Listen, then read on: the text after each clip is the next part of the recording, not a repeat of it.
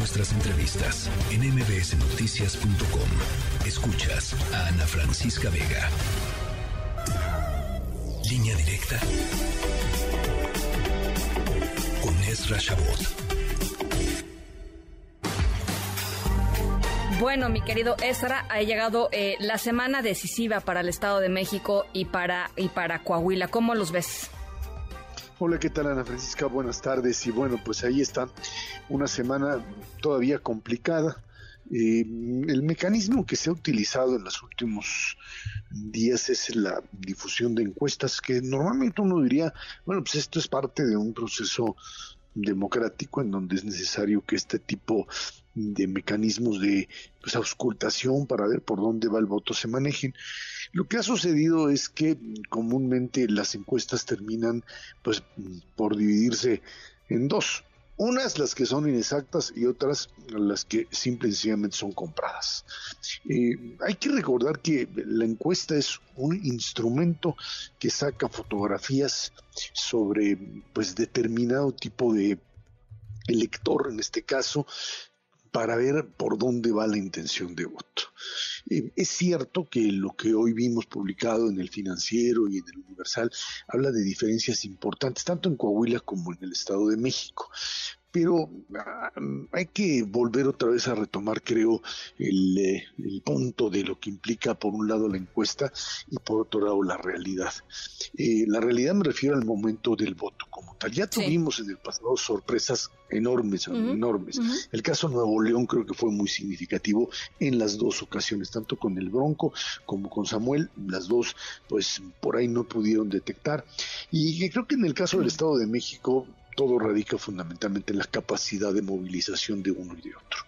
Es cierto que Delfina y Morena tienen una fuerza mucho mayor, tienen el aparato de Estado a nivel federal que mueve y por otro lado, pues tienen a un Alfredo del Mazo que dijo, yo no meto las manos, no vaya a ser que termine yo en Andorra, pues en una prisión por andar no sé qué tipo de recursos ilícitos. Pero lo cierto es, lo cierto es que el domingo los aparatos de movilización popular, allí sí hay que llamarlos, son los que van a definir el resultado.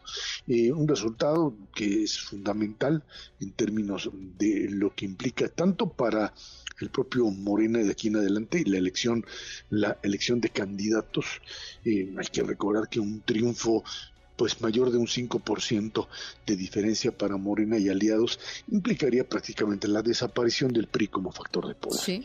Bueno, diría, bueno, es, no, no se puede exagerar, es que tú imagínate lo que implica que el Estado de México esté controlado por Morena en términos presupuestales y en términos de control político, te aseguro que en seis meses todo el aparato priista termina absorbido en el Estado de México a favor de Morena y en función de eso, pues las candidaturas o las candidaturas de Morena estarían siendo fortalecidas en esa línea, mientras que, bueno, el caso Coahuila tiene sus asegúnes, es un tema muy local, eh, el pleito con el verde, el andar comprando a la dirigencia nacional a partir de ofrecimientos del, del 2024, muy interesante. Así es, pues sí. sí, sí, así es como los, los manejan, vaya, yo entiendo que el digamos, la política no es un juego de, de, estar pues eh, dándose la manita y, todo limpio y tranquilo, pero creo que en el caso del verde hemos llegado ya al extremo de convertirlo en un aparato de prostitución política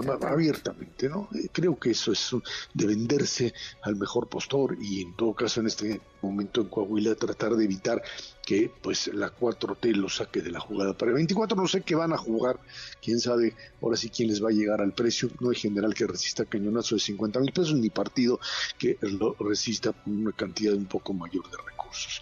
Lo que sí es cierto es que a partir del próximo lunes, más allá del resultado y lo que implica para mexiquenses y coahuilenses, arranca la campaña presidencial tanto para la oposición que tiene que decidir si va con el PRI o no, un PRI que si tiene algo de fuerza del Estado de México, podrá negociar algo y decir, estamos aquí para sacar una candidatura, para ser parte de la candidatura, para ser parte de la alianza, y si no, pues ahí estará Alito regresando a lo que era desde el principio un AMLITO, un aliado del propio presidente de la República. Y para la oposición, pues la gran duda, ¿qué voy a hacer o qué vamos a hacer?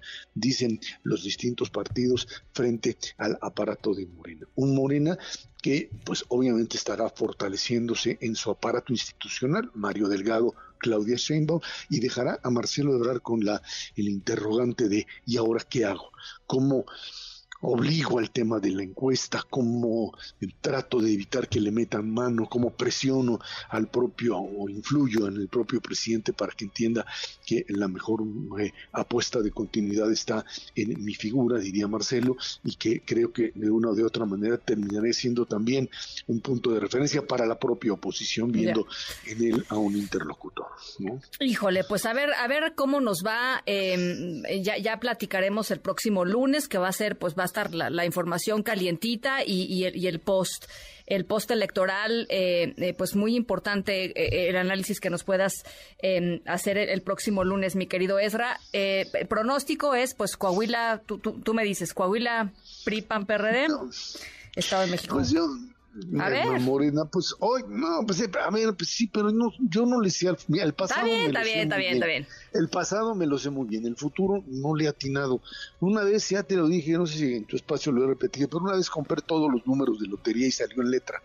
O sea, no, no, no, no, no, no, le. Bueno, ya lo platicaremos, ya lo platicaremos el lunes, porque yo creo que van a pasar cosas interesantes. Y, una de las cosas que creo que hay que ver eh, y estar particularmente eh, pues esto, ¿no? Eh, eh, informados sobre el tema de la cantidad de gente que decide salir a votar, porque creo que va a ser un buen termómetro para otras cosas. Que decida salir y que la puedan movilizar, porque te apuesto, y esto sí te lo puedo decir claramente, quien tenga, quien gane el oriente del estado, Nesa, Ecatepec, gana la elección.